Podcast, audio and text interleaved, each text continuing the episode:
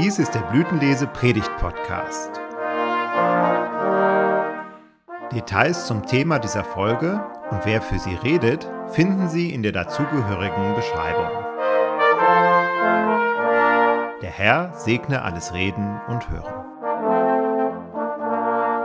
Die Gnade unseres Herrn Jesus Christus, die Liebe Gottes und die Gemeinschaft des Heiligen Geistes sei mit uns allen. Amen. Am Ende des Buches Jesaja hören wir wütende und verzweifelte Worte. Das klingt so, als würde einer seinen Frust über Gott und die Welt rausschreien. Dieser ganze Schlamassel in der Welt, unter dem wir leiden, wer ist eigentlich schuld daran? Wir selbst etwa? Oder irgendwer anderes? Oder Gott? Erst als die Klage rausgehauen ist, entsteht Raum für Neues, für die Bitte, dass Gott sich doch wieder als Erlöser gnädig zuwendet und für den Wunsch, er möge sich doch bitte machtvoll dieser ganzen Welt offenbaren. Am Ende des 63. Kapitels bei Jesaja hören wir, Herr, schau doch herab vom Himmel, von deinem heiligen und majestätischen Thron. Warum setzt du dich nicht mehr mit ganzer Kraft für uns ein? Wo sind deine großen Taten? Warum hältst du dich zurück? Schlägt dein Herz nicht mehr für uns? Ist deine Liebe erloschen? Du bist doch unser Vater. Abraham weiß nichts von uns und auch Jakob kennt uns nicht. Du, Herr, bist doch unser Vater, unser Erlöser, so hast du von jeher geheißen. Warum lässt du uns vom richtigen Weg abirren? Warum hast du uns nur so eigensinnig werden lassen, dass wir keine Ehrfurcht mehr vor dir haben? Bitte, wende dich uns wieder zu. Wir sind doch immer noch deine Diener das Volk, das dir gehört. Für kurze Zeit haben die Feinde dein heiliges Volk vertrieben und dein Heiligtum zertreten. Es geht uns so, als hättest du nie über uns geherrscht, als wären wir nie das Volk des Herrn gewesen. Ach Herr, reiß doch den Himmel auf und komm zu uns herab. Lass vor deiner Erscheinung die Berge ins Wanken geraten. Komm schnell, so wie Feuer, das im Nu einen Reisighaufen verzehrt und Wasser zum Sieden bringt.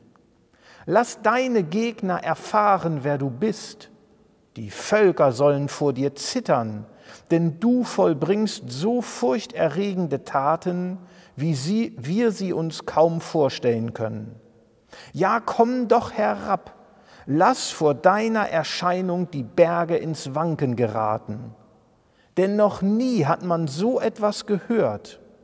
Seit die Erde steht, hat noch niemand einen Gott wie dich gesehen.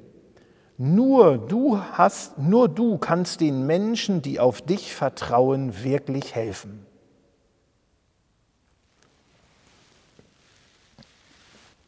Ihr Lieben, wie schön das Kerzenlicht jetzt in den Adventswochen wieder leuchtet. Heute schon die zweite Kerze auf dem Adventskranz. Es wärmt die Wohnung, es wärmt das Herz, es wärmt die Seele. Wenn auch unter Corona veränderten Bedingungen, wir singen sie wieder, die vertrauten Lieder, die gewohnten und die geliebten Melodien. O Heiland, reiß die Himmel auf. Dieser Choral ist das Wochenlied für die zweite Adventswoche. Oder mit den Worten des Propheten gesprochen, Ach Herr, reiß doch den Himmel auf und komm zu uns herab. Lass vor deiner Erscheinung die Berge ins Wanken geraten. Mal ehrlich, wünschen wir uns das wirklich? Die Adventszeit, eigentlich die Zeit des Wartens darauf, dass der Erlöser endgültig kommt, am Ende der Zeit. Aber wie warten wir eigentlich und wen erwarten wir da? Für mich ist die Adventszeit auch der stimmungsvolle Auftakt zu Weihnachten. Gott kommt zu uns als Kind. Ich freue mich auf das Kind in der Krippe, auf Ochs und Esel und Engel und Hirten. Dieser kleine Gottessohn, der kann gerne kommen. Den kann ich gut aushalten. An der Krippe kann ich staunen, da fühle ich mich geborgen, das wärmt das Herz. Aber wenn Gott anders ist, der erwachsene Jesus aus Nazareth spricht ja davon, dass Gott unter Umständen auch ganz anders ins Leben eingreift.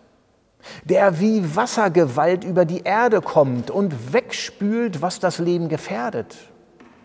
Der die Verhältnisse über den Haufen wirft. Der die bürgerliche Ruhe stört und die Verhältnisse ändern will.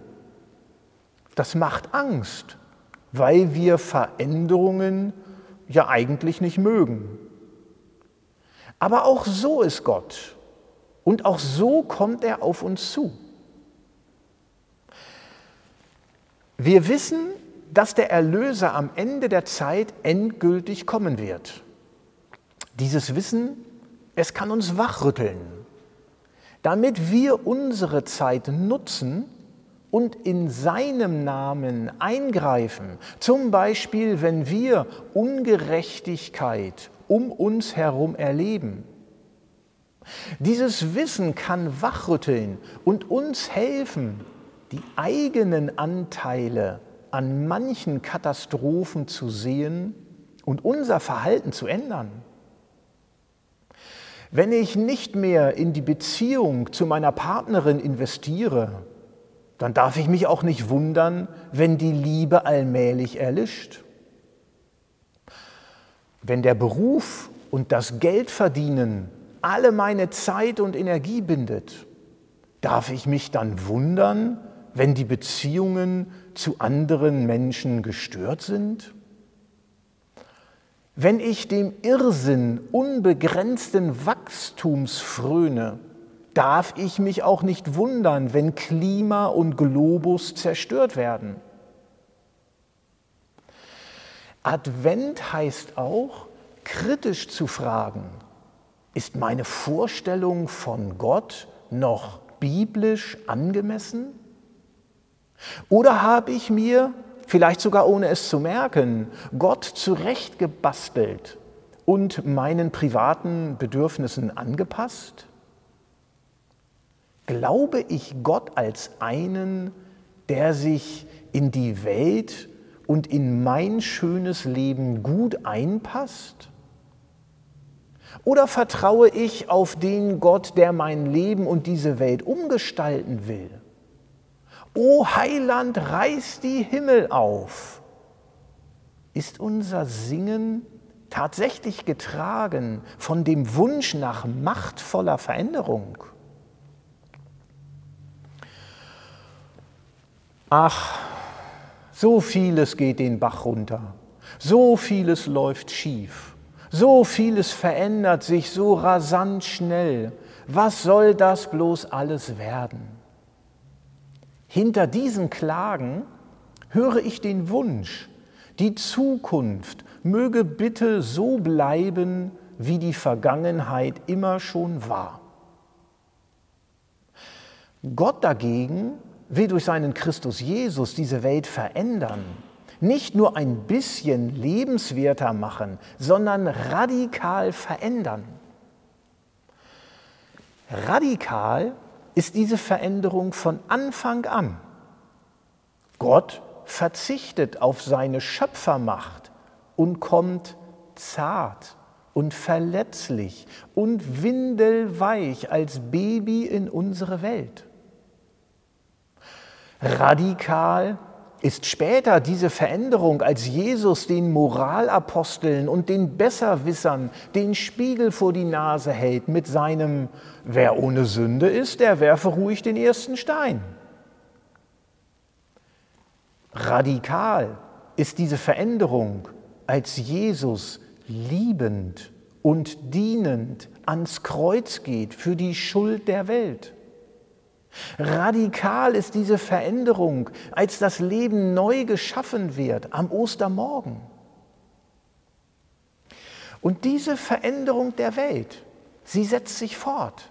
Wo immer Menschen Gottes gute Nachricht aufnehmen und ihr Leben umgestalten lassen durch Gott.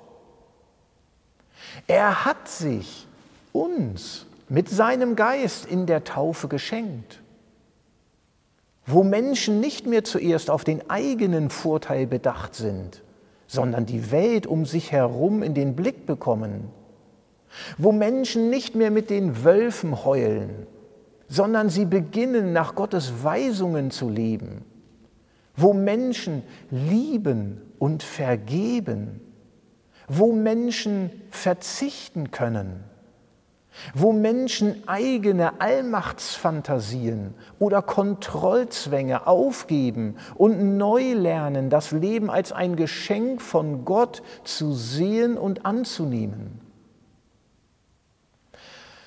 Vollendet werden alle diese Veränderungen am letzten Advent, am Ende der Zeit. Das heißt, wenn die letzte Beurteilung gesprochen ist, wenn Jesus am Ende alles ordnen wird. Bis er endgültig wiederkommt, ist es unser Auftrag, an der Veränderung dieser Welt in seinem Namen mitzuarbeiten und seine Sache voranzubringen. Und das können wir. Nicht aus Zwang, oder aus Angst vor seiner Beurteilung, sondern fröhlich und zuversichtlich, getragen von dem Bewusstsein, dass da kein Unbekannter auf uns zukommt. Es kommt unser Erlöser, der uns schon jetzt in allen Katastrophen und Veränderungen der Welt beisteht und hilft. Amen. Und der Friede Gottes, der unseren Horizont weit übersteigt, regiere unsere Herzen und alle unsere Sinne in seinem Christus Jesus.